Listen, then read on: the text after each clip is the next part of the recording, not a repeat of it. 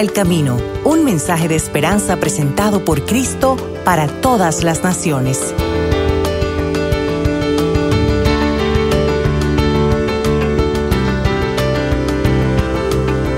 Que la gracia y la paz de nuestro Dios y Padre y del Señor Jesucristo sean con todos ustedes. Amén.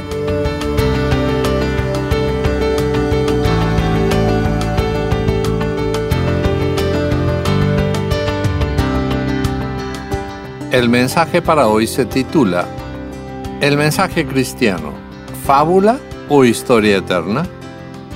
El texto bíblico para este mensaje lo encontramos en 2 Pedro, capítulo 1, versículos 16 a 21, donde dice, Porque cuando les hicimos saber que nuestro Señor Jesucristo vendrá con todo su poder, no lo hicimos siguiendo fábulas artificiosas, sino como quienes han visto su majestad con sus propios ojos. Pues cuando él recibió de Dios Padre la honra y la gloria, desde la magnífica gloria le fue enviada una voz que decía, Este es mi Hijo amado, en quien me complazco. Y nosotros oímos esa voz que venía del cielo mientras estábamos con él en el Monte Santo. Además, contamos con la muy confiable palabra profética, a la cual ustedes hacen bien en atender, que es como una antorcha que alumbra en la oscuridad hasta que aclare el día y el lucero de la mañana salga en el corazón de ustedes. Pero antes que nada deben entender esto. Ninguna profecía de la Escritura es de interpretación privada porque la profecía nunca estuvo bajo el control de la voluntad humana, sino que los santos hombres de Dios hablaron bajo el control del Espíritu Santo. Comenzamos esta reflexión bajo la bendición de Dios Padre, Hijo y Espíritu Santo. Amén. ¿Sabías que mucho tiempo antes del nacimiento de Cristo los antiguos griegos leían libros de cuentos? Y no solo historias para niños, sino también para adultos, especialmente para adultos. Esopo, el más conocido autor de los cuentos llamados fábulas, vivió seis siglos antes de Cristo. Esopo escribió muchas fábulas, historias generalmente cortas que contenían una moraleja o enseñanza para la vida. Cuando yo estaba en la escuela primaria aprendimos algunas de ellas, y todavía recuerdo la de la zorra y las uvas. Dice así, una zorra hambrienta, como viera unos racimos colgar de una parra, quiso apoderarse de ellos y no pudo. Marchándose, dijo para sí, están verdes.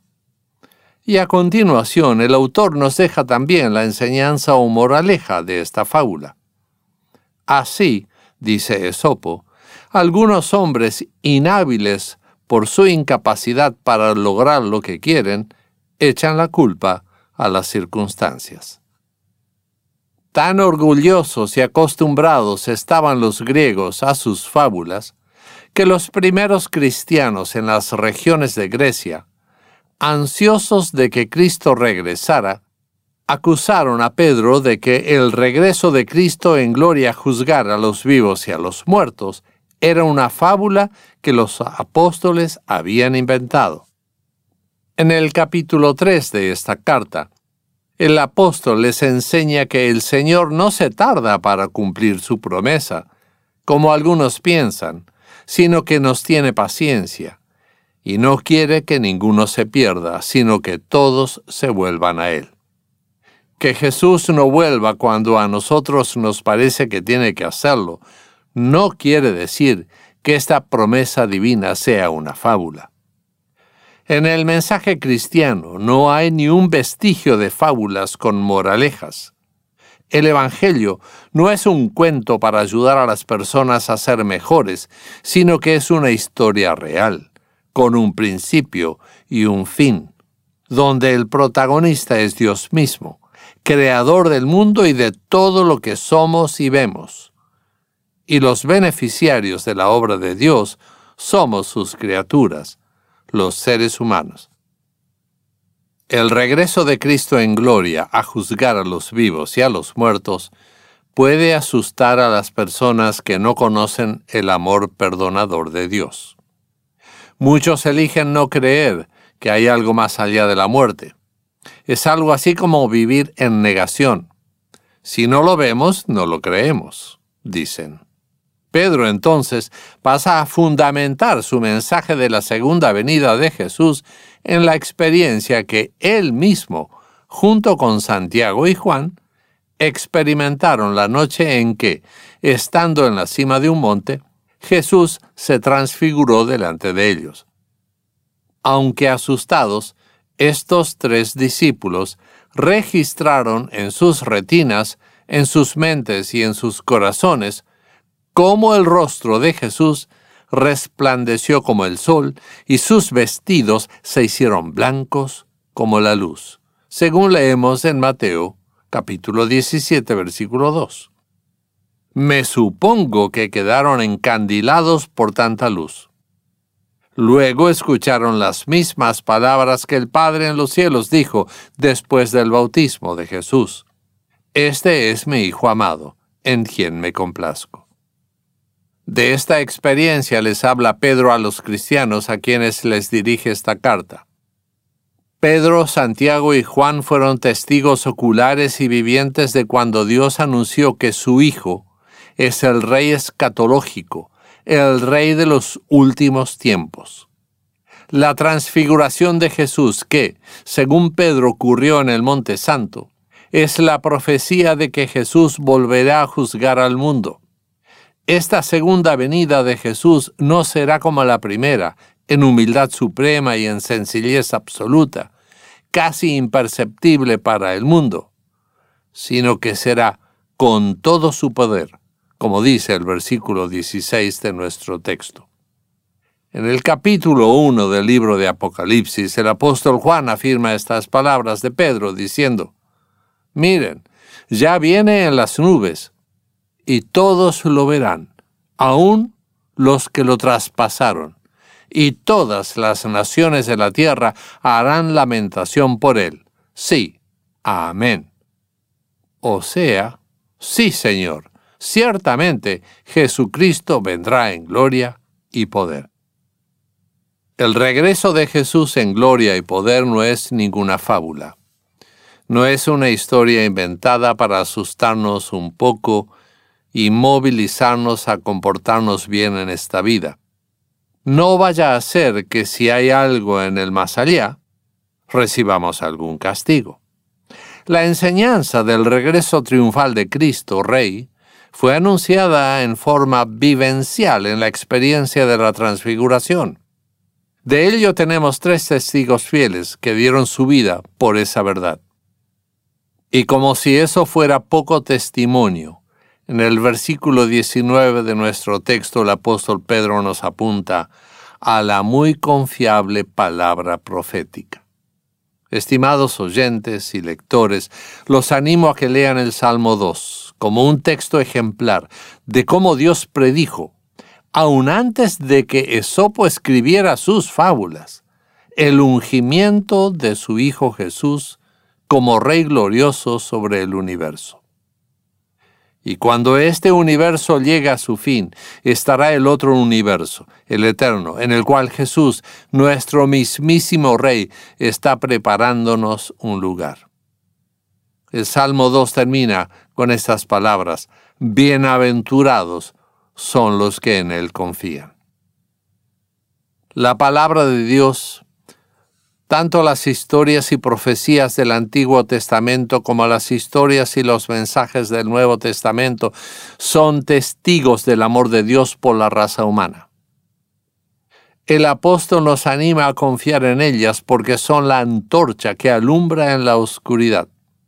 Es la palabra de Dios la que nos guía en este mundo de penumbras, males, sufrimientos, desencantos y torturas, mientras esperamos hasta que el sol de Dios, Cristo, traiga el nuevo día eterno. Vivimos, como ya sabes, en una sociedad que en su mayor parte está sumida en oscuridad.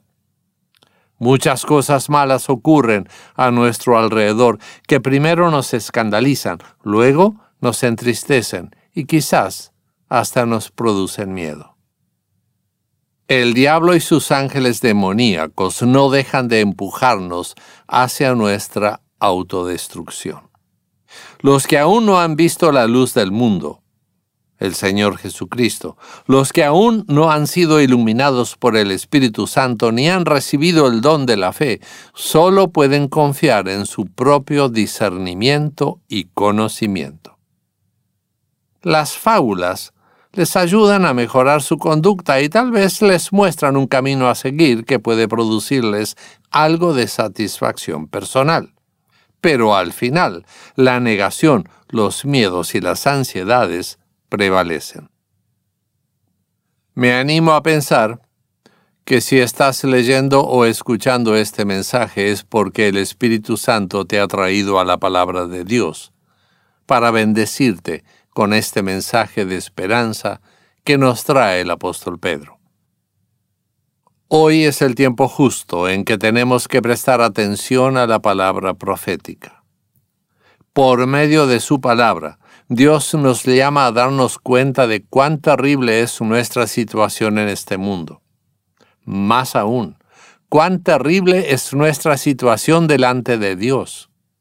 La muy confiable palabra profética nos muestra nuestro pecado, nuestra naturaleza torcida, enferma, mortal.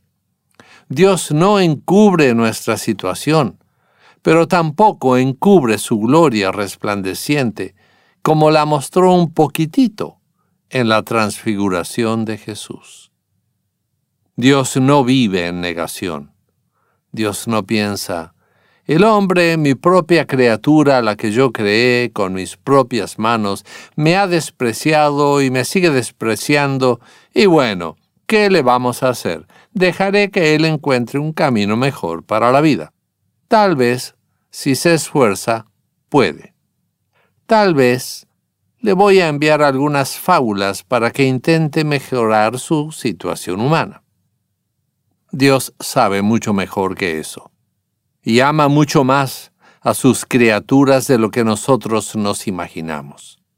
Es por eso que Dios tomó acción y envió a su propio Hijo amado, anunciado tan claramente en el Salmo 2, quien se hizo hombre, naciendo y viviendo en humildad suprema en medio de un mundo hostil que terminó matándolo, ejerciendo su injusta justicia. El Hijo de Dios apuntado como rey temporal y eterno, fue llevado a la cruz, clavado, traspasado y rodeado de burlones que agregaban a su sufrimiento. En forma extraña para nosotros, Dios estaba mostrando que su gloria en la muerte de Jesús en la cruz fue por nosotros, los pecadores. La muerte de Jesús en la cruz fue su entrega para saldar el precio que la ley de Dios demanda, de que todo aquel que comete pecado debe morir, temporal y eternamente. La gloria de Dios se manifestó en que su propio Hijo amado cumplió esa condena de la ley por ti y por mí.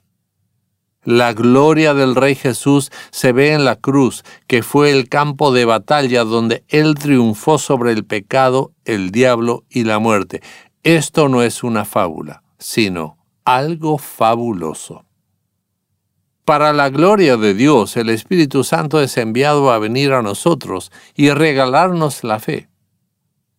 Ese don maravilloso de Dios que recibimos al escuchar su palabra y al participar de la Santa Comunión es el lucero de la mañana, Cristo mismo, quien está en nosotros, quien nos anuncia el amanecer de un nuevo día, quien pronto vendrá pero ya no en humildad, sino en poder y gloria, para reinar con nosotros para siempre. La gloria plena de Dios se mostrará en el día final, cuando Él produzca nuestra resurrección, y Jesús como Rey Supremo dictará sentencia sobre los que lo rechazaron, y prefirieron seguir en sus pecados, y pronunciará la absolución final sobre los que confiamos en Él. De esto se trata este pasaje de Pedro, de que tengamos en cuenta el regreso en poder y gloria de Jesucristo. No hay fábula humana que pueda superar esta historia de amor de Dios por nosotros. Confía, estimado oyente, en que Cristo murió por tus pecados y resucitó para ser tu Rey. Dios te buscará, a ti y a mí, junto con todos los creyentes de todos los tiempos, para juzgarnos según lo que Él ha hecho y no según nuestros logros humanos. Porque lo que Dios ha hecho por medio de Jesús es perfecto y tiene consecuencias eternas. Te animo como nos anima el apóstol Pedro en el versículo 19, en el cual nos llama a descansar en Dios contamos con la muy confiable palabra profética, a la cual ustedes hacen bien en atender, que es como una antorcha que alumbra en la oscuridad. Alumbrados por la palabra de Dios y el Espíritu Santo, caminamos por esta vida guiados por Dios hacia la gloria eterna. Y mientras lo hacemos, llamamos a otros a que vean al Jesús transfigurado y a que escuchen la palabra del Padre. Este es mi Hijo amado. Dios va con nosotros y bendice nuestro caminar. Es mi plegaria que Dios fortalezca tu fe y te anime al testimonio. Y si podemos servirte de alguna otra forma, o si podemos ayudarte a encontrar una congregación cristiana en tu área, a continuación, te diremos cómo comunicarte con nosotros en Cristo para todas las naciones. Amén.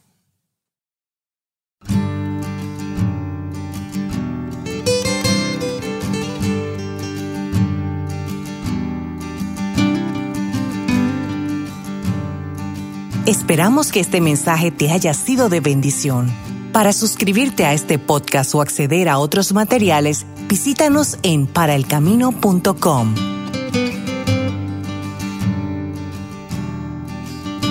Recibe la bendición del Señor. Que el Señor te bendiga y te cuide. Que el Señor haga resplandecer su rostro sobre ti y tenga de ti misericordia. Que el Señor alce su rostro sobre ti y ponga en ti paz. Amén.